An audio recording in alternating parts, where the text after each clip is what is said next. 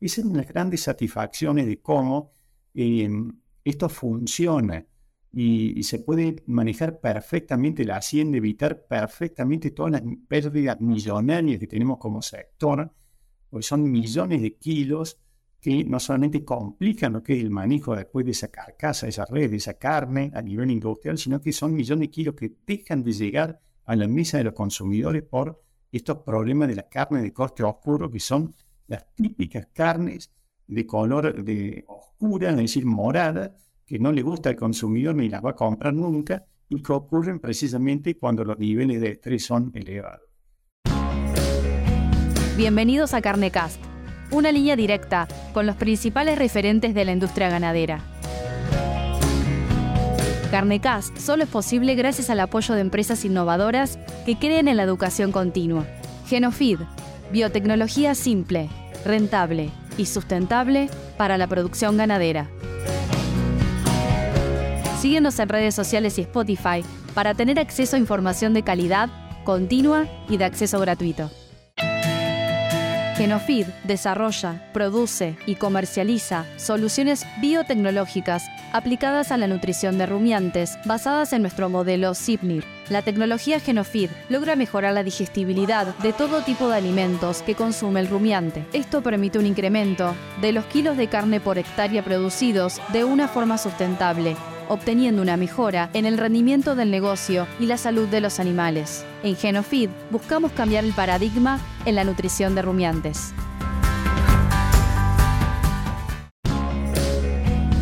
Bueno, buenas tardes nuevamente y como nos había prometido, nos acompaña nuevamente hoy el ingeniero Ricardo Consigli, profesor de la Universidad Nacional de Córdoba, y en esta ocasión para hablar de bienestar animal. Es un tema que atañe tanto a la producción primaria como al transporte como a la industria, al menos en su eh, primera etapa. Pero antes de ahondar en detalles en cada, una, cada uno de estos eslabones, eh, me gustaría que definamos, Ricardo, qué es el bienestar animal, tanto desde, desde, el punto de vista ético como desde el punto de vista productivo, o como una conjunción de ambas cosas. Perfecto, bueno, muchas, eh, muchas gracias por la invitación. Bueno, muy bien. El bienestar animal en realidad tiene también sus definiciones técnicas. La Organización Mundial de Sanidad Animal, la que se conoce como la ex-OIE, ya lo tiene también su propia definición. Sin embargo, lo podemos considerar también eh, o nombrarlo el bienestar animal con alguna frase mucho más sencilla, más entendible que es eh, ya definida por Hughes en los años 70, hace 50 años, como el estado, el completo estado mental y físico del individuo que se halla en armonía en el ambiente donde está viviendo. Es decir, un animal que se haya feliz, que se haya contento, que se haya tranquilo en el ambiente donde está viviendo, donde está siendo criado. Puede ser un campo extensivo, puede ser una explotación intensiva, un feedlot, el animal está tranquilo, está eh, con sus necesidades cubiertas.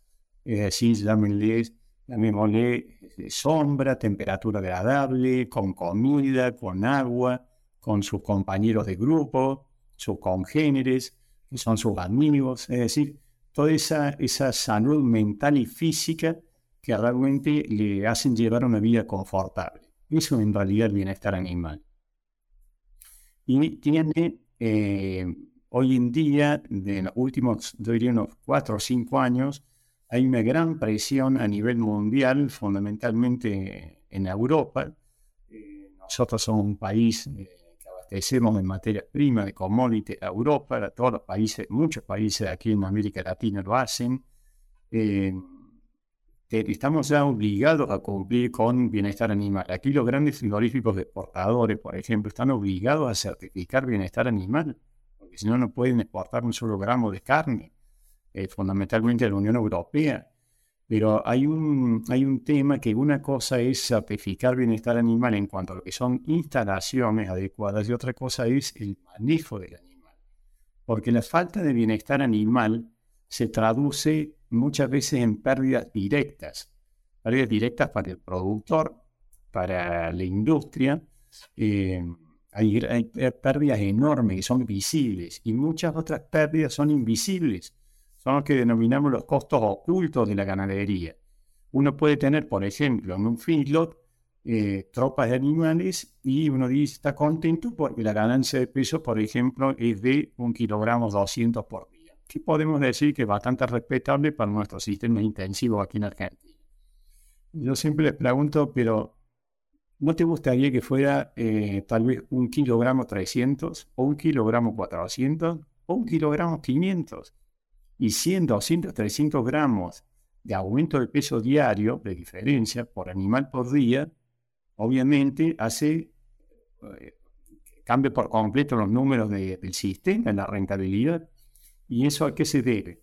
Aquí hay factores que lo van a estar estresando al animal, lo van a estar eh, molestando, eh, el animal no lo va a poder expresar, lo expresa a veces con comportamientos, digamos, atípicos, conductas atípicas que no son propias de él, pero más de eso no lo puede, no lo puede digamos, comentar, no la puede comunicar.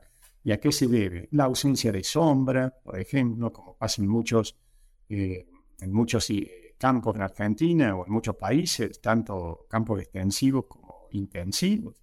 Eh, hoy en día somos todos conscientes de que el calentamiento global es una cosa que existe.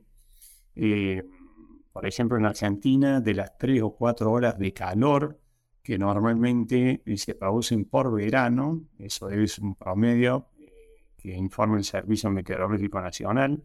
Este verano, que está terminando, se han producido nueve olas de calor. Entonces, ¿qué pasa con un ser humano, por ejemplo, cuando un día de calor, cuando esté en el campo o esté en la calle? Busca la sombra. A nadie de nosotros, salvo que estemos en una playa tomando sol, estemos de vacaciones, vamos a estar al lado del sol, un día de 40 grados. El animal tampoco, el animal es un mamífero, nosotros somos mamíferos. Entonces, el animal también necesita sombra, él necesita que, eh, que no le suba su temperatura corporal, porque la temperatura corporal es alrededor de 38 grados en el bovino, 39 un poquito más que la nuestra, pero él tiene que defenderse de ese calor extremo que hay afuera. Entonces busca la sombra, busca agua. El animal los días de calor, día de calor me refiero a 30, 35 grados de temperatura para arriba, que ya están abundando en muchísimos países y países donde era insólito. Eso ha, habido récord en Canadá, en Gran Bretaña, se han superado los 40 grados centígrados, cosas, que no habían ocurrido prácticamente nunca, por lo menos desde los años, hace 150 años que tienen mediciones. El animal puede llegar a consumir hasta un 60% más de agua diariamente de la que normalmente consume, que más o menos el 10% de, peso, de su peso vivo. Pero no es cualquier agua, es agua limpia, es agua fresca. ninguno de nosotros tomaría agua sucia, ni tampoco tomaríamos agua tibia cuando hace calor. ¿Qué hacemos? Necesitamos tomar agua fresca, a la temperatura que sea, pero es agua fresca, para que nos refresque ese calor que estamos sintiendo internamente para poder disipar ese calor y poder, es un mecanismo de reacción que tenemos para poder disipar ese calor que se nos está acumulando en el cuerpo y mantenernos con esa temperatura interna de 36 grados 7. El bovino necesita una temperatura del agua de aproximadamente 15 grados centígrados. Pero ¿qué pasa cuando él llega al bebedero, al aguada, y se encuentra con agua sucia, con agua estancada, con agua tibia? Entonces, ¿qué va a hacer? ¿Va a consumir todo el agua que quiere? No, va a consumir lo mínimo como para, poder saciar la sed. Y es allí donde, por ejemplo, si uno limita, el animal limita el consumo de agua, está limitando también el consumo de alimento. Y al consumir el, también la cantidad de alimento que necesita por día, no crece lo suficiente, no engorda lo suficiente, la velocidad de aumento de peso no es la adecuada. ¿Por qué? Porque le falta comida, no, porque él no tiene ni la cantidad de agua suficiente o la temperatura de agua suficiente que él necesita. Es lo mismo que nos pasa a nosotros en la mesa. Si estamos consumiendo una comida caliente o muy picante o muy salada o lo que fuera, nosotros siempre necesitamos algún líquido al lado, sea agua o alguna bebida. A medida que vamos comiendo el alimento, vamos tomando también agua. ¿Qué pasa si nos falta agua? ¿Dejamos de comer? Y buscamos algo líquido que querramos, la bebida que querramos. El animal le pasa eso, está consumiendo comida, necesita el agua, va a buscar el agua a los bebederos y encuentra agua sucia, agua caliente, agua tibia, y por una cuestión de supervivencia va a tomar el mínimo de agua necesario como para saciar la sed, pero no la cantidad de agua suficiente. Hizo 20, 30, 40, 50 litros, 60, 70, hasta 80 litros. No estoy hablando de vacas lecheras, estoy hablando de vacas de carne. Los días de mucho calor que necesitaría tomar precisamente para hidratar el cuerpo, para poder seguir comiendo lo que necesita para aumentar, el, para tener una buena ganancia de peso. Acordémonos que el 66% de nuestro cuerpo, y en el bovino pasa prácticamente lo mismo, el dos terceras partes de nuestro cuerpo son agua, somos bichos de agua. Eso, el 75% del músculo es agua. Pero nosotros estamos compuestos de músculo, de grasa, de hueso, de órganos. Entonces, dos terceras partes de nuestro cuerpo son agua. En el bovino es lo mismo. Y esa agua tiene que ser repuesta permanentemente. Entonces, los días de calor, eh, si no le damos cantidad de agua suficiente, espacio suficiente en los bebederos, es decir, hay que asignarle en los bebederos, por lo menos cuando uno calcula los bebederos, dos, tres centímetros de frente de bebedero por animal ni hablar cuando estamos en los fields, en los sistemas intensivos, eh, porque los animales no tienen que competir por el agua y el agua tiene que estar fresca. Entonces, muchas veces más que tener grandes tanques de almacenamiento de 500 mil litros, un millón de litros, lo que nos hace falta tal vez bebederos más pequeños, pero con grandes cañerías de entrada, diámetro de entrada, es decir, el reabastecimiento, que, el rellenado de agua, tiene que ser lo más rápido posible, para que el agua que ingrese sea agua limpia y agua fundamentalmente fresca. Entonces, el animal que se acerca al bebedero, lo mismo pasa con los comederos, siempre se acercan los animales líderes, porque hay jerarquía social entre ellos. Hay animales dominantes, que siempre hay 3-4% son los que dominan, y el resto son animales subordinados al grupo y los que no se van a acercar al bebedero ni al comedero hasta que esos animales dominantes no hayan comido lo suficiente y hayan tomado la suficiente cantidad de agua, lo que ellos quieran, y se hayan retirado de allí. Entonces, ahí el tema de la sombra, del agua, de la comida, de, del barro, por ejemplo, que es un tema catastrófico, por lo menos en los, en los sistemas intensivos en Argentina, son limitantes a los, por ejemplo, a estos índices productivos que hablamos de ganancia de peso. Entonces uno está contento con un kilogramo 200 y simplemente por no tener variables controladas, como frente del comedero, más o menos se calculan 30 centímetros cuando el animal es joven, es un ternero, recién ingresa al filo, 60 centímetros cuando el animal es, eh, adulto, el animal sabe que va a tener que competir después por la, por la comida cuando se reparta dos veces al día. Entonces todo eso va condicionando los resultados productivos y más hasta condiciona el índice de conversión. Yo dirigí una tesis aquí en un feedlot comercial a un médico veterinario donde controlamos una sola variable. La variable era frente de comedero. No, no hemos analizado ni el espacio disponible de confort que necesita un animal en un feedlot, es decir, para que se sienta bien durante esos 10 meses que va a estar viviendo allí, que más o menos son unos 15, 20 metros cuadrados de superficie por animal. No analizamos sombra, no hemos analizado si había barro, no analizamos el manejo del personal, perros, nada. No, analizamos una sola cosa, un field comercial donde nos permitieron que llegaron 80 animales y pusimos 40 en un corral y 40 en otro corral. A uno le dimos 15 centímetros de frente de comedero cuando eran chicos, cuando recién ingresaban unas terneras, y cuando crecieron se lo ampliamos a 30 centímetros. Y al otro corral le dimos 30 y después 60 centímetros. Es decir, ¿y qué ocurrió? Ocurrió que al cabo de 70 días, solamente 70 días de encierro, estamos hablando de dos meses nada más, aquellos animales que mm, tuvieron siempre acceso a la comida, que no tenían que competir entre ellos de cada vez que pasaba el mixer, recordemos que solamente se iba de comer dos veces al día. Aquellos que sabían que no tenían que competir, cuando escuchaban ya que venía el tractor con el mixer, se acercaban lentamente al comedero, porque sabían que, entre el animal tiene memoria. Eh, Entonces sabía que no tenía que competir y se acercan y todos tenían espacio para comer, para seleccionar la comida y comían la cantidad que querían. Y aquellos que, que tenían restricciones, así que le dimos, cuando eran más grandes, le dimos solamente 30 centímetros, estaban luchando entre ellos y, no cabían todos en el comedero cuando pasaba el mixer. Entonces solamente estaban los dominantes comiendo y todos los que quedaban atrás no van a acceder al comedero hasta que no se retiren los que están comiendo esos dominantes. Y cuando se retiren los dominantes, van a acercarse al comedero, porque tienen hambre, obviamente, y primero van a ver si queda comida. Y si queda comida, ¿qué tipo de comida queda? Porque el bovino es como nosotros, selecciona lo que quiere de la ración. Y nosotros cuando estamos en una mesa estamos seleccionando, cada uno tiene su gusto, comemos una cosita, comemos la otra, vamos viendo. A medida que se va acabando la comida que está en la mesa, supongamos sea un evento y bueno, vamos comiendo lo que quiera. Pero siempre cada uno tiene su gusto y su preferencia. Acá pasa lo mismo, el bovino selecciona. Entonces, esos animales que se quedan al final, que son la mayoría, para un 80% de animales subordinados en un grupo, en los grupos de bovinos, y cuando lleguen comiendo van a ver si hay comida.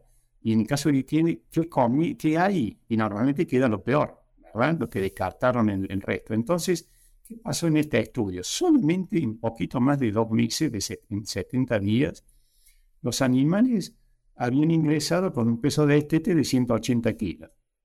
Aquellos que no tuvieron que competir por la comida, que tuvieron un buen frente de comedero, terminaron con 15 kilos de peso final más que aquellos que sí tuvieron que competir. Es decir, de 180 kilos de peso de estete ingresaron, terminaron con 295 kilos de peso promedio final. Los que no tuvieron que competir por la comida, con un, frente, un buen cálculo de frente de comida. Y aquellos que tuvieron que competir terminaron con un promedio de 280 kilos, es decir, 15 kilos de peso vivo mismo por animal. En el mismo periodo de tiempo, los dos corrales eran contiguos, tenían la misma comida, el mismo horario de distribución, el mismo tipo de, de clima, de, todo. Es decir, 15 kilos de peso vivo más. Si esto pasó en dos corrales donde había 40 animales, imaginémonos, llevémoslo a grandes números, grandes, grandes escalas, grandes filos o pequeños, donde realmente están en juego los números de una empresa pequeña, una empresa familiar, y significa mucha plata, 15 kilos de peso vivo por animal, terminado solamente en un periodo de prueba de dos meses. Y otra cosa que ocurrió, otra cosa muy curiosa, el índice de conversión del alimento, es decir, la cantidad de ración de alimento que necesitaron los animales que estaban tranquilos, que sabían que no tenían que competir por la comida, que tenían un buen frente de, comedero, el índice de conversión resultó prácticamente un kilo menor. ¿Qué quiere decir? Necesitaron comer 5,6 kilos de ración para tener un aumento de un kilo de, diario de peso vivo. Y aquellos que sí tuvieron que competir por la comida necesitaron consumir un kilo más de ración para tener el mismo aumento de peso, es decir, un kilogramo de aumento de peso vivo. Es decir, por cada kilo de aumento de peso, un kilo más de ración en los sistemas filos es mucha plata. Es mucha plata. Llevemos la escala, esos filos que hay 100, 200, 500, 1000, eh, 10.000, 80.000 cabezas, estamos hablando de muchísimo dinero. Y ahí estamos hablando que habíamos solamente analizado una sola variable, porque los bovinos compiten por cuatro cosas, por la comida, por el agua, por la sombra y por el espacio. Normalmente los que acceden primero son los líderes y a la sombra, al espacio y todos nosotros, que son la mayoría, los rezagados, eso, quedan supeditados a lo que los líderes eh, dejen. Perfecto, está muy bueno el ejemplo porque la verdad que uno lo ve reflejado inmediatamente o en la cantidad de kilos ganados o en el resultado económico, el efecto que tiene el, estrés y la falta de, de manejo con bienestar animal. Ahora, hay un montón de otros factores estresantes llámense dentro de lo que es el manejo, presencia de, perros, agresiones, picana eléctrica, que en los sistemas más extensivos tal vez no lo podemos ver reflejados en, la variación de la ganancia diaria o mantenimiento del peso vivo, pero sí afectan igualmente al animal. ¿cómo podemos definir esos factores o biológicamente cómo afectan a la producción? Eh, en características que tal vez no son tan fácilmente percibibles por nuestra, nuestra vista o nuestro control diario. Bueno, por ejemplo, una de las cosas, eh, ahora vamos a, comentar eso de los perros, de, los gritos. El animal tiene que vivir tranquilo. Se ha demostrado que ya lo podemos mm, comentar ese tema, que tiene, tiene sentimientos, tiene emociones. Está demostrado científicamente que tiene emociones. Entonces, el animal tiene que vivir tranquilo. Y uno de los grandes problemas que tenemos aquí es el mal manejo. Los grandes problemas de bienestar en general, eh, y esto está dicho por la doctora Temple Grandin, la principal obviamente especialista que hay en el mundo de la Universidad de Colorado, la principal especialista en bienestar animal que hay en el planeta, eh, dice que normalmente los problemas de bienestar, las fallas, eh, estas pérdidas productivas, estos costos ocultos, o los costos realmente visibles, es decir, los hematomas, las contusiones, las carnes de corte oscuro que se van a producir después, que hay pérdidas millonarias en la industria, eh, se deben normalmente un 30% a problemas de, instalaciones mal diseñadas o mal mantenidas. Pero hay un 70% que se deben a errores de manejo. Y el error de manejo, eh, culpa de quién es? Del ser humano, nuestro. Nosotros como productores, yo soy productor, yo soy productor ganadero y, realmente me agarro la cabeza de las cosas que hacía antes por reconocimiento. Hace unos 20 años, cuando empecé a escribir eh, con, otros colegas, prácticamente el primer manual de bienestar eh, animal que hubo en Argentina, eh, en la década del 2000, me agarré la cabeza y digo, ¿qué, estaba haciendo mientras en el campo? Entonces, normalmente hay un desconocimiento del comportamiento de la especie, por eso que se la maneja mal. ¿A quién le gusta, de, a quién de nosotros le gusta eh, pisar el barro? Lo podemos hacer en el campo, lo podemos hacer un día de lluvia, o necesitamos hacerlo porque no nos queda otra movernos en el barro. Pero ninguno de nosotros nos gustaría vivir en el barro. Y, hay, hay, mucho estrés en el bovino, eh, fundamentalmente en Argentina, porque los filos están ubicados, a diferencia de otros países, en regiones, en la zona central, donde hay eh, regímenes pluviométricos muy altos, 800 milímetros anuales, 900, 1000, 1100, cuando en otros países, salvo la provincia de San Luis o, y algunas otras regiones donde hay eh, pluviometría de 200 o 300 milímetros, cosa que pasa, por ejemplo, en, la costa oeste de Estados Unidos, en Australia, son... Entonces, eh, ¿qué pasa con el barro? Es muy estresante para un animal vivir en el barro. Tiene que vivir ahí porque es la única casa que tiene y va a estar ahí viviendo ocho meses, nueve, diez, once, doce, lo que corresponda. Y dentro de esas cuestiones que hemos hablado de mal eh, cálculo de frente de bebedero por cabeza alojada, o por frente de comedero, o por ausencia de sombra, eh, el barro es prácticamente el, el factor que más estresa y más pérdida provoca a nivel productivo. Se ha llegado a comprobar, son estudios hechos aquí en Argentina, que hay un 30% de disminución en la ganancia diaria de peso vivo por culpa del barro. Y no estamos hablando de animales enterrados hasta la panza, que ahí es gravísimo. Estamos hablando de solamente 15 centímetros de barro, es decir, un animal donde tiene enterrada, digamos, la pezuña y poco más. Entonces, ¿Qué pasa ahí? Le, provoca, hay dos problemas. Primero, que caminar en el barro le provoca un desgaste energético que es muy diferente a caminar en un suelo firme. Eh, ¿Qué pasa? Cada paso que el animal va dando en el barro tiene que hacer más ejercicio, gastar más energía que la ha consumido con el alimento.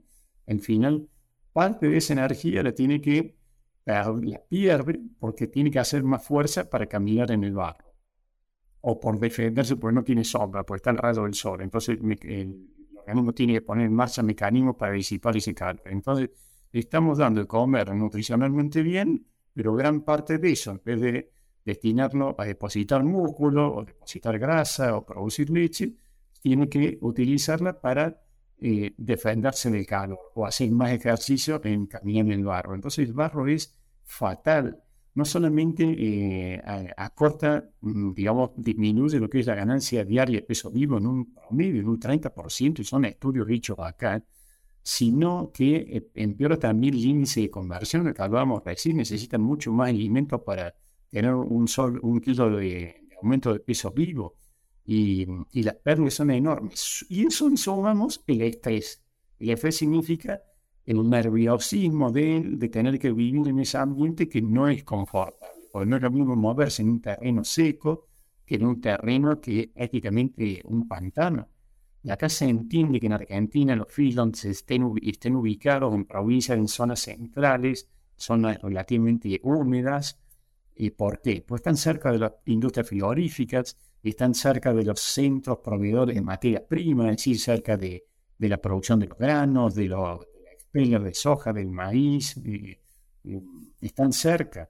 Entonces se entiende que estén ubicados ahí, pero no es lo recomendable. Entonces, una cosa es el bienestar animal entendido desde el punto de vista ético y también desde el punto de vista productivo. Productivamente estamos perdiendo mucho.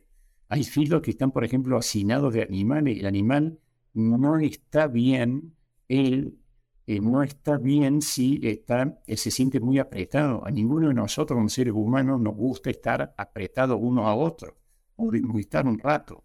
Por ejemplo, subimos a un automóvil, a un vehículo y que es para cinco personas y tenemos que subir siete, bueno, subiremos siete, pero será un trayecto corto, porque tenemos que ir a un lugar, pero no vamos a hacer 500 kilómetros, eh, siete personas en un vehículo que es para cuatro para tres, es decir, vamos a sentir molestia en algún momento. Bueno, los animales pasa eso, si no disponen también de un espacio mínimo confortable para vivir, ellos mismos ya se sienten en un estado de nerviosismo tal que les repercute en, una, en menores índices productivos.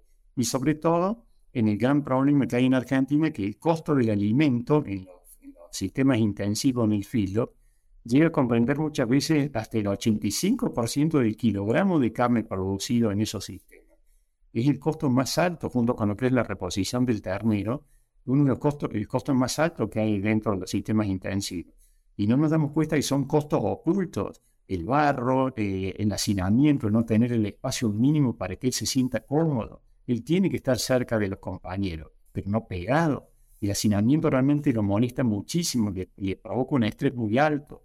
Y eso ocurre no solamente en, los corrales de encierre, es decir, corrales de encierre de, de sino también los corrales de manejo, cuando lo estamos encerrando para vacunar o para hacer algún otro tipo de práctica. Eso sucede arriba del camión donde sonimos es una práctica muy común, un error muy común en el país de los animales no tienen que viajar ni muy holgados ni muy apretados, pero nos acostumbramos que vayan lo más apretado posible, porque a lo mejor llegó una jaula de, no sé, de 10 metros de, largo y habíamos pedido una de 14, llegó una de 10 porque se rompió el camión, lo que fuera.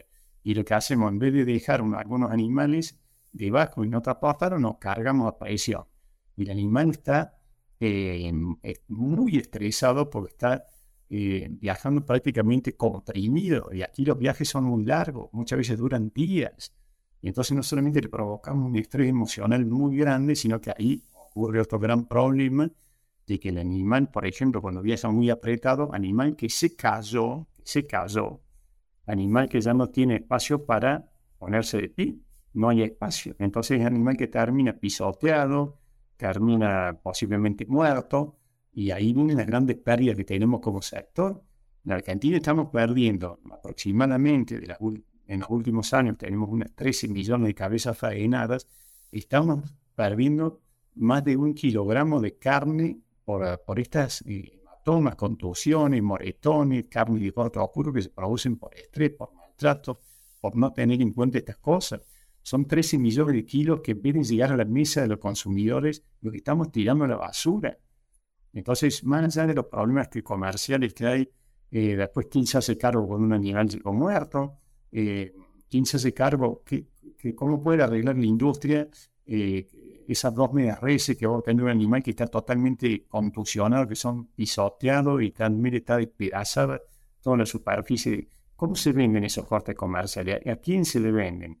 Hay que destinar esa carne, en el mejor de los casos, a algún embutido, a algún producto cárnico, si se puede.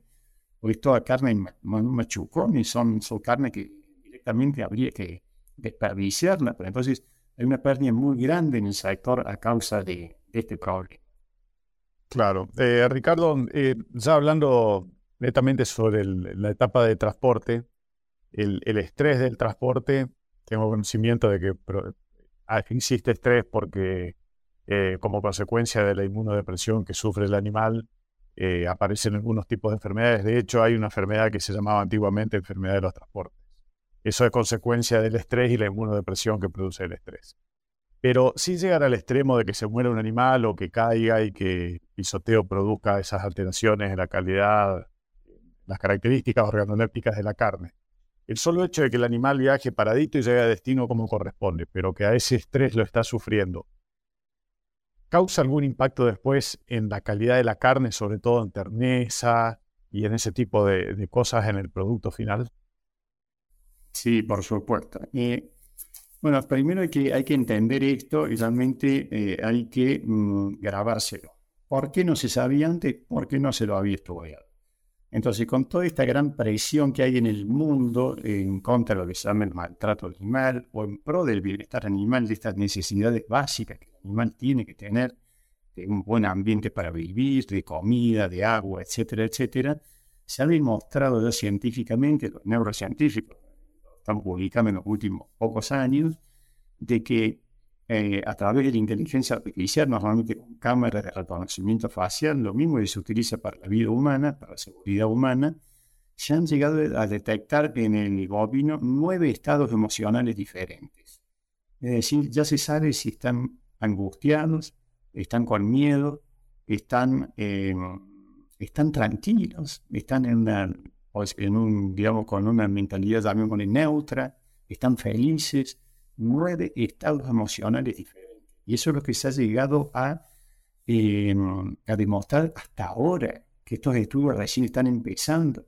Entonces uno se pregunta, ¿animales tienen sentimientos? ¿Sienten? Sí, sí sienten. Eso se ha demostrado en especies de estas mayores de, de, explotación comercial, llamémosle como el porcino, como el bovino, nueve estados emocionales entonces, el animal tiene estrés, sí, tiene mucho estrés.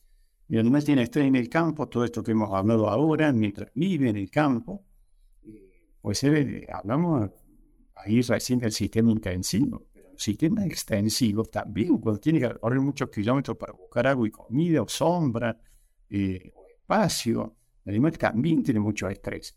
Entonces, eh, el animal tiene que vivir lo menos estresado posible porque tenemos pérdida de todo punto de vista. Pero ¿qué pasa? Mientras más cerca de la muerte del animal estén aquellos factores que lo van a molestar, es decir, lo van, le van a elevar el nivel de estrés, hay una mayor probabilidad que haya grandes pérdidas en la calidad final de la carne. Entonces, ¿dónde normalmente están eh, esos problemas? Normalmente en el frigorífico. Ahora, ¿el frigorífico tiene la culpa? No. Normalmente tenemos la culpa todos. Aquí no me refiero a todos. Si cuando una jaula de animales llega al frigorífico, uno nunca sabe qué nivel de estrés tiene esa tropa de animales que se va a descargar. Pueden venir relativamente bien. Nunca van vamos a poder, también otra cosa que hay que dejarla bien clara, nunca vamos a poder eliminar el estrés. Nunca. Pero sí lo podemos minimizar.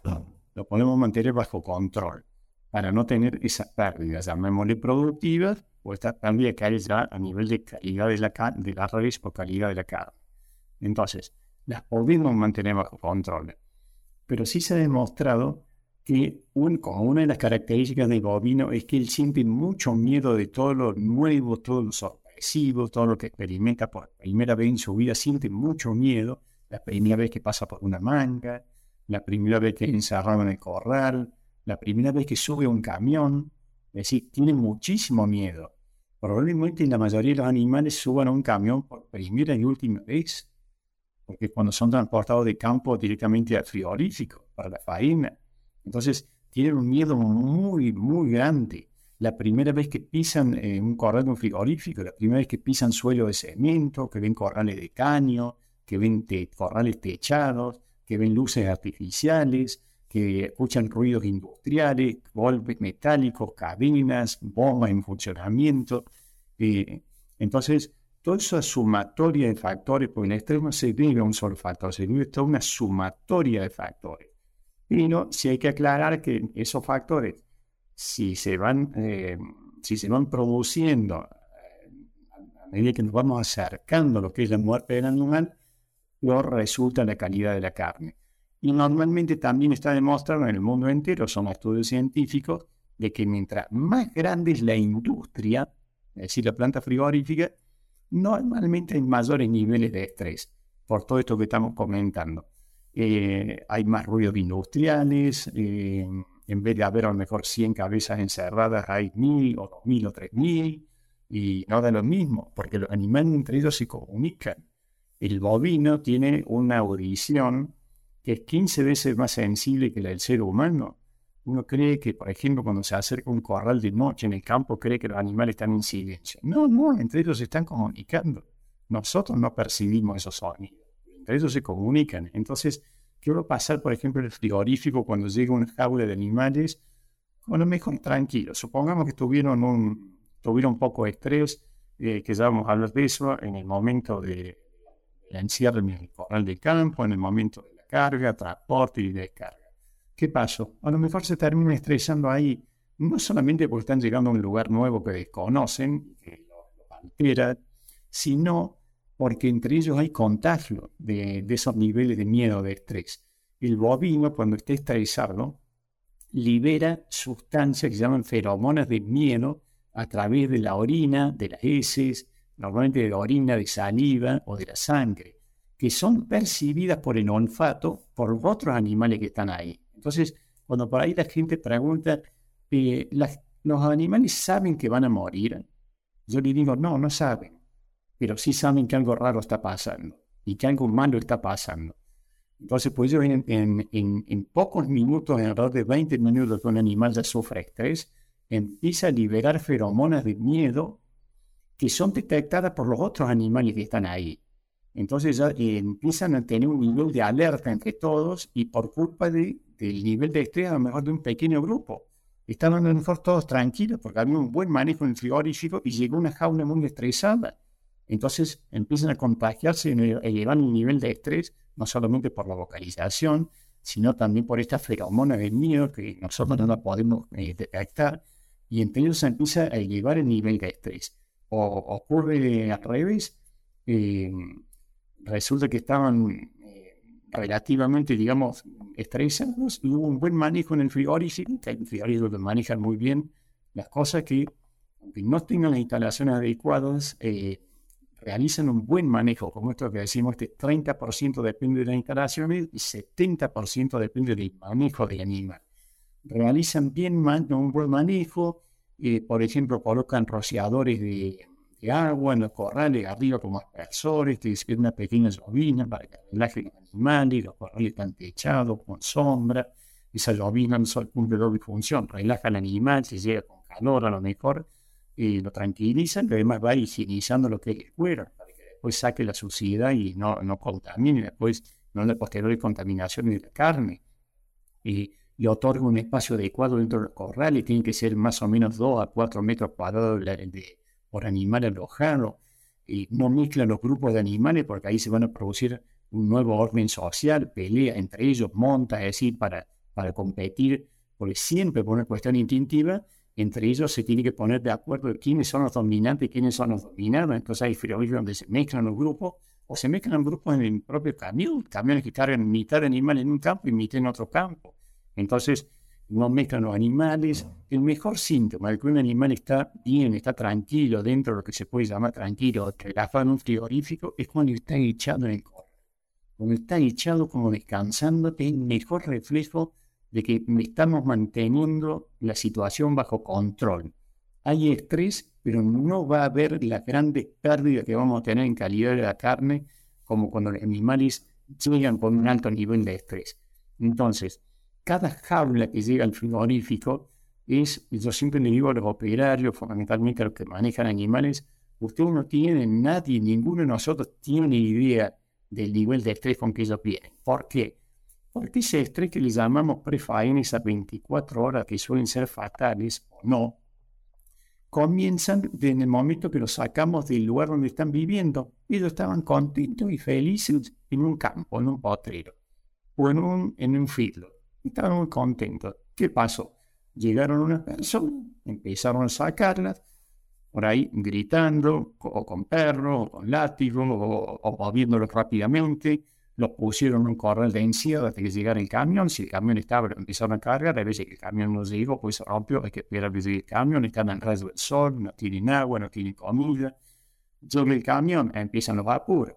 La picana, los gritos, los perros, eh, los silbidos que estresan muchísimo. Todos esos ruidos agudos, ellos tienen un oído muy, muy sensible. Para nosotros lo que significa hablar, eh, para ellos casi prácticamente es un grito. Entonces, por eso prácticamente hay que eh, hablar eh, despacio, por eso ya eh, le, sube mucho el nivel de estrés. Viene todo el viaje en el camión, donde los viajes en camión hay muchas cosas que tenemos que corregir. Hay conductores que realizan realmente viajes maravillosos, muy confortables, siempre hay estrés, pero podemos mantener bajo control, hay otros que no. Yo siempre digo que son las 5 C. Es decir, tenemos que tener bajo control, o hay que considerar la 5C, la habilidad del conductor para realizar un viaje confortable, es decir, su tranquilidad, su responsabilidad, porque él es responsable del confort de esos animales durante el viaje, las condiciones del habitáculo, es decir, del camión, hay camiones y camiones, ya sabemos, pisos de rejilla, por ejemplo, rotos, y la rejilla es fundamental que esté sana, porque el animal tiene que viajar de pie y, es ahí donde tiene que anclar las cuatro patas para no caerse. El bovino tiene mucho miedo a caerse, muchísimo miedo a resbalarse y a caerse. Entonces, él ancla las cuatro patas ahí, tiene que pasar horas viajando.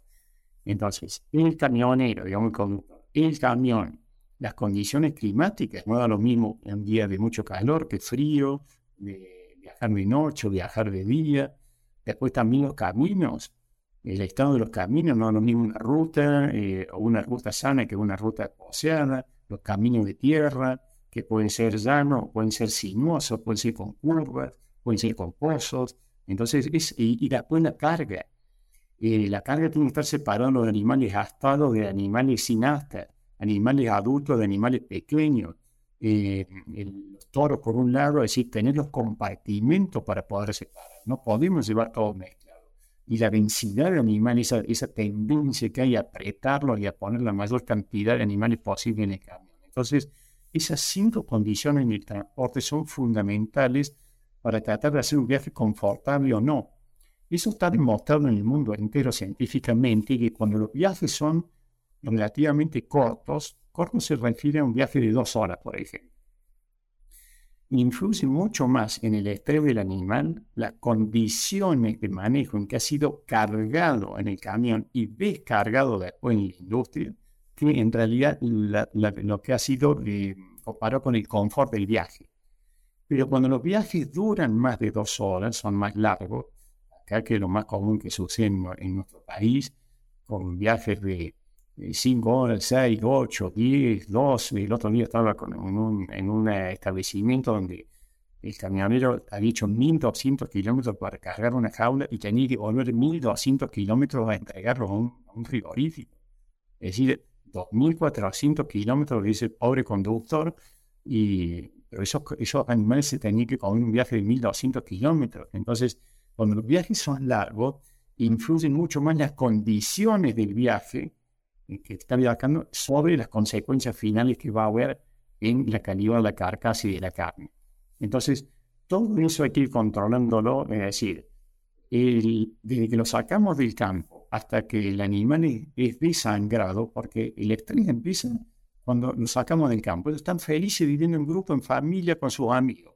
Desde que lo sacamos de ahí hasta que el animal está, pasó el cajón de noqueo, el, nivel de estrés y, las consecuencias malas del estrés no terminan en el cajón de noqueo. El animal no muere en el cajón de noqueo. El cajón de noqueo es simplemente un golpe eh, que no, lo desmasa al animal. Pero si ese golpe, esa, ese noqueo, esa insensibilización está mal hecha o fue mal hecha, eh, y el animal retoma la conciencia pocos segundos, eh, y ya se encuentra colgado cabeza abajo entonces realmente se vuelve caótico. El animal muere cuando es desangrado. En ese momento, el siguiente paso, el, animal es noqueado, cae a la fosa. Un operario lo levanta, lo iza, lo iza, hasta la caer en una pata, lo iza. se encuentra boca abajo, cabeza abajo y ahí se degüella. Ahí se produce, cuando lo degüella, eh, se produce una caída de aproximadamente el 50% del volumen total de la sangre que tiene el animal, que más o menos son 12, 15 litros. Y ahí cuando cae la sangre y sale la sangre es cuando se produce la muerte, el infarto del miocardio. Recién ahí. Entonces, ¿qué puede pasar? ¿Por qué decimos que el estrés termina ahí? Porque si el no fue mal hecho eh, y eh, el animal retoma la conciencia y ya está colgado eh, cabeza abajo, realmente se, hace, se vuelve un desastre ese nivel de estrés de ese animal. O puede pasar otra cosa, que el noqueo estuvo muy bien realizado, pero por X causa pasaron más de 40, 45 segundos, que es más o menos lo, lo, normal que suceda entre la fase de noqueo y el punto de noqueo y el momento del desangrado. Por ejemplo, por X causa, pasó más de un minuto. Y en un minuto, un poquito más, el, el animal retomó la conciencia, porque pasó más tiempo del recomendable. Y el retomó la conciencia, volvemos al mismo problema más de todos los problemas operativos que se producen, ¿no? que hay que sujetarlo porque está pataleando la cabeza Ahí, cuando muere el animal se produce el infarto, recién ahí termina el problema de estrés y la consecuencia negativa que va a tener en la calidad final de la carne. ¿Sí? Muy, muy interesante, Ricardo, porque uno ve que todo tiene que ver con todo, ¿no? Eh, también como decíamos hoy, eh, las cosas que uno hace bien o mal en el campo irremediablemente después se ven reflejadas en, el producto final. Y otra cosa que eh, a mí me parece súper interesante destacar es que, como vos bien dijiste, en la medida que vamos aprendiendo y conociendo, vamos mejorando el, el manejo de los animales. Y en eso me veo identificado porque también uno si mira para atrás 10, 15, 20 años de estar trabajando en la manga, hoy yo personalmente no haría cosas que antes sí las hacía por, por desconocimiento. Así que evidentemente eh, la docencia tiene mucho que ver, la extensión tiene mucho que ver para mejorar en este aspecto y ojalá que este tipo de episodios de podcast pueda llegar a la mayor cantidad de gente posible para que se vayan papando en el tema y pueda aprender también. Tuve la gran satisfacción el otro día de estar capacitando, yo capacito operarios de campos, en casa del, bienestar animal, por supuesto, explicándole las consecuencias negativas que tiene la falta de bienestar animal sobre eso, sobre los índices productivos, la calidad de la carne, la calidad de la carne y sobre el propio animal, porque bueno, manejar animales nerviosos nos hace perder más tiempo, rompen las instalaciones, pueden atacar a los propios operarios, puede haber accidentes graves, etcétera, etcétera. Entonces, me toca capacitar no solamente a niveles de operarios de campo, sino también eh, a personales de frigoríficos. Entonces, eh, es fundamental enseñarles estas 15 características típicas, cómo ellos, cómo ven el bovino, cómo ve, cómo escucha, a qué velocidad se mueve, esas 15 características naturales de la especie. Bueno, estuve en un campo, en la Patagonia, en un feedlot, y tuve la gran satisfacción, después de capacitarle al, al personal, y estaba el propietario allí, de que a los, poquitos días recibo un audio y me dice, Ricardo, se produjo un milagro. Dice, llegó un camión, un filo de unas 1500 cabezas, es decir, todos los días había un, camión cargando, descargando. Llegó un camión, atracó, subió la puerta de guillotina, teníamos 80 animales ya en el toril, y dice, vos nos dejaste las banderas, nos enseñaste todo el día anterior, Dice, no hubo silbidos, no hubo perros, no hubo gritos, no hubo picana y ni siquiera utilizamos las banderas en completo silencio. Y ante dice en la mirada estupefacta fundamentalmente de, los, de los operarios, ¿no es cierto?, de los empleados, los 80 me subieron solos. Y le digo, sí, subieron solos porque los animales hacen la tarea solos ellos se, manejan en grupo, ellos donde va uno van todos, pues entre ellos se sienten protegidos. Entonces, mientras uno los deje tranquilos y, ellos sepan a dónde tienen que ir. Entonces miraron que ya tenían que subir al cargadero que uno ya les había señalado, lo había dejado tranquilito, porque ellos tienen una visión muy particular, les cuesta mucho enfocar el camino donde tienen que ir, pero si uno los deja tranquilos, y ellos vieron que estaba el toril entablonado, el cargadero, el camión abierto, y subieron a 80 animales solos. Hubo que mover la rampa nomás para ver un camión de doble piso y nada más. Dice Ricardo, hasta no utilizaban ni las banderas.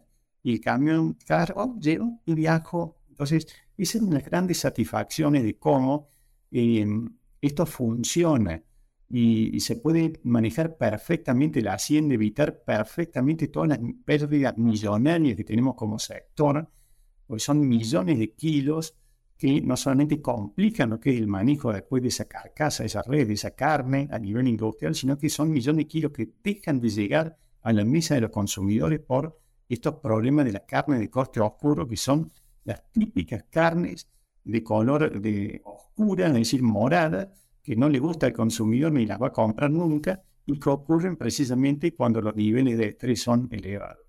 Así que es lindo conocer, tener esa noticia de productores que a uno ya les van contando y están viendo esos resultados y se van convenciendo de que realmente estas cosas son así. Sí, la verdad que, es así. Otra cosa que a mí me parece importante destacar, Ricardo, es que mm, eh, con la evolución del conocimiento se ha llegado a desarrollar unos tipos especiales de manga en forma de semicírculo para que los animales avancen. Todo esto argumentado y justificado por, por el comportamiento que tienen los animales, de hacia dónde buscan el, área de, escape.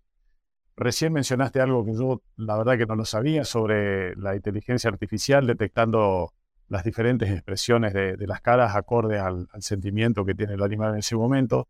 Pero lo impactante de todo esto es que esos conocimientos después se bajan al terreno del día a día en el campo y de toda esa tecnología y esa ciencia sale una medida de manejo tan eficaz y tan fácil de implementar como el uso de la bandera, como bien dijiste recién. El que haya probado usar las banderas correctamente un par de veces, yo creo que no lo deja nunca más. Eh, y, es algo muy, muy sencillo, eh, no tiene prácticamente costo y el resultado que tiene es, es muy bueno. Así que felicitaciones por la labor como, como docente y por transmitir este tipo de conocimientos para que podamos entender el por qué debemos actuar de determinada manera y cuáles son los perjuicios barra beneficios que traen las diferencias en la forma de actuar. Un tema muy, pero muy interesante y evidentemente por lo que acabas de decir, siguen en estudio un montón de factores que probablemente se van a conocer en los tiempos venideros. Esto es, eh, digamos, importante porque eh, la bandera eh, hay que enseñar a usarla también. No es solamente tener una bolsa o una tela. Es el único elemento que tiene que ser de color blanco. ¿Y por qué de color blanco? La pintura blanca en cualquier tipo de instalaciones bovina es muy mala porque el animal la refleja, él siente mucho miedo de todo lo que brilla, de los charcos, del agua, de la pintura blanca. Y las banderas, ¿por qué tienen que ser blancas? Porque precisamente eh, con la bandera nos estamos haciendo ver nosotros. El bovino es una especie que eh, prácticamente no tiene, eh, él, no ataca a nadie, a no ser que no le quede otra opción. Entonces, cuando realmente está luchando por sobrevivir, es cuando ataca a otro, a otro normalmente un operario, pero sí es normalmente atacado por muchas especies, le tiene mucho miedo al hombre, al hombre de caballo, a los perros, y por eso la naturaleza lo adoptó de una visión prácticamente como las cámaras las 360 grados. Cuando el animal está comiendo, pastoreando, tiene una visión de 360 grados. Porque él tiene que estar alerta por si se acerca un predador, un ser humano. Pero ¿qué pasa? Esa visión de 360 grados, cuando levanta la cabeza, le queda una pequeña zona ciega detrás, eh, pero es muy pequeña, pero tiene un ángulo muy amplio pero el enfoque, la vista es totalmente distinta a la nuestra. El enfoque es como si fuera un caballo con anteojeras. Él para arriba no puede ver y solamente él enfoca de frente. Y enfoca, demora muchos segundos en enfocar. Entonces, si uno se acerca, por ejemplo, a un animal de costado en el campo, el animal enseguida va a levantar la cabeza, va a girar y nos va a ver de frente. Porque recién ahí sabe si es peligrosa o no esa persona, ese objeto, ese perro ese caballo que se está acercando. Entonces, esa característica del comportamiento natural de la especie, la, visión esa totalmente distinta a la nuestra, eh, que tiene que ir avanzando muy lentamente porque enfoca lentamente, que es el gran error que se comete en los campos, en la carga de camiones, en la descarga y fundamentalmente en los corrales de los frigoríficos cuando se llevan hacia el cajón de noqueo. El bovino, la velocidad, de, el modo de caminar de un lugar al otro de lazarse es caminando. Nosotros también. Si vemos a un ser humano que va corriendo, decimos, bueno, algo está pasando, algo, urgente le ha pasado porque está corriendo. Normalmente nos movemos de un lugar a otro caminando. Pero ahí está la diferencia. El ser humano camina a una velocidad más o menos de 5 o 6 kilómetros por hora. En cambio, el bovino a 2 kilómetros o 3 kilómetros por hora. Es decir, muy lentamente. Porque se llama velocidad de turista. Como la velocidad de turismo. Nosotros cuando estamos de turismo en algún lugar, vamos despacito, apreciando el paisaje, los monumentos, lo que fuere. Y el animal, ¿por qué camina tan despacio? Porque no ve bien. Es como una persona que usa lentes de alta graduación y se lo ha quitado. No ve bien, tiene que ir como tanteando. Entonces, él va enfocando, demora muchos segundos en enfocar, por ejemplo, el piso donde va avanzando. Entonces, eh, muchas veces creemos que el ir, detrás de ellos, por ejemplo, cuando se conducen eh, las pequeñas tropas de animales hacia lo que es el cajón de noteo, eh, se los lleva a la velocidad de caminata del ser humano. Y estamos cometiendo un grave error porque ellos se ponen muy nerviosos porque lo estamos haciendo caminar muy rápido.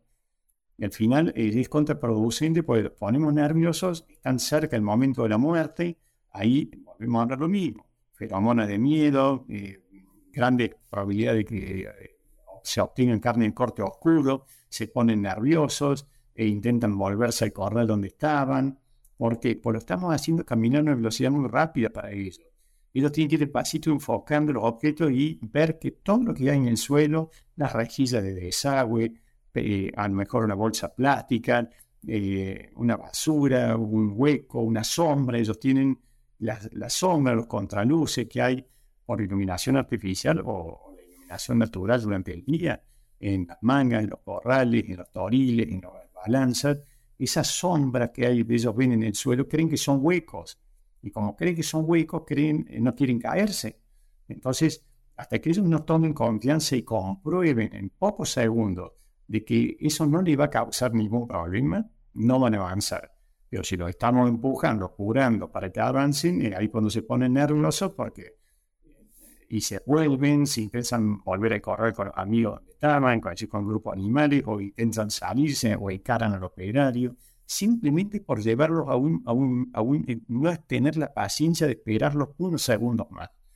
Entonces es ahí cuando echamos a perder el trabajo y ya sabemos que trabajar con animales nerviosos no es lo mismo que trabajar con animales que estén tranquilos.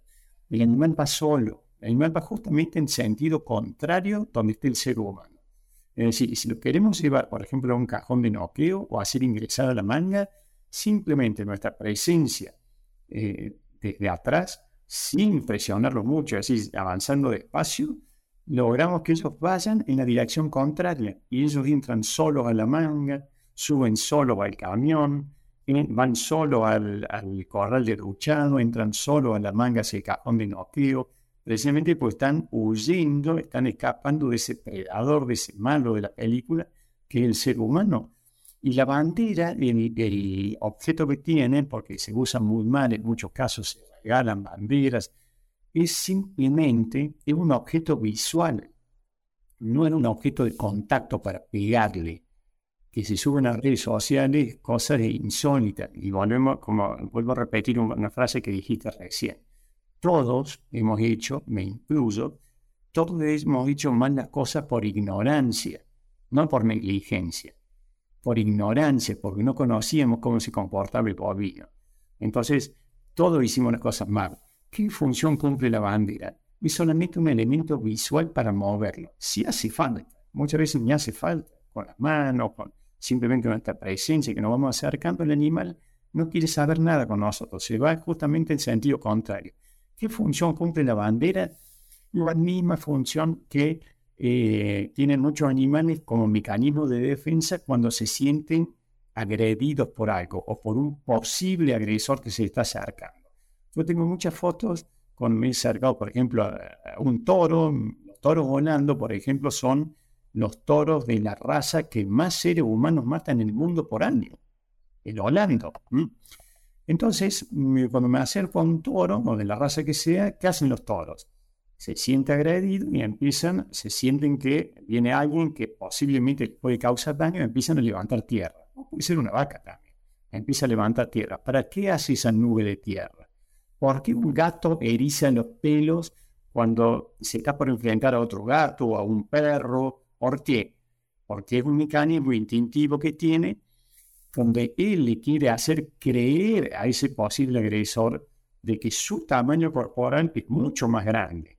Es decir, le está diciendo, no, ojo, yo soy mucho más grande de lo que en realidad soy. Por eso erizo los pelos, por eso levanto tierra. Y eh, cuidado que estás viviendo por un, te estás por enfrentar a, una, a, una, a, un ser que es mucho más grande. Ese es el instinto que tiene el animal cuando levanta tierra. Entonces nosotros aprovechamos ese instinto del bovino y simplemente la bandera moviéndola de un lado al otro, casi muchas veces no hace falta ni moverla, moviéndola de un lado al otro, agigantamos nuestra imagen. Entonces, si ellos ya de por sí nos tienen miedo y donde nosotros estemos, ellos no, van a girar y se van a dar la vuelta y van a ir para el otro lado, si nosotros vamos con la bandera moviéndola de pasito de un lado para el otro y blanca para que ellos la visualicen bien, ellos están diciendo, no, hay un gigante, justamente, es un ser humano, que no lo quiero porque un creador, es alguien malo, y encima es enorme. Entonces cumple esa función y es un solo operario con una bandera bien manejada, hace maravilla, es decir, la bandera hace prácticamente todo. Y hoy en día el costo prácticamente de una bandera es cero, pero tiene que tener unas dimensiones medianamente adecuadas. Con esas bolsas de semillas, por ejemplo, que están, que siempre hay hay en los campos tenemos, siempre se hacen con dos monedas o con cero costo, eh, bandera y manejada. Y muchas veces levantada también. ¿Para qué hay que levantarla? Porque estamos guiando un grupito de animales, sean 5, 10 o en una esas 100, sea en el campo, en un encierro, o sea en un frigorífico. Y el animal que va a la punta, el primero, es el que nos tiene que ver, porque es el que va guiando todo lo que viene por detrás.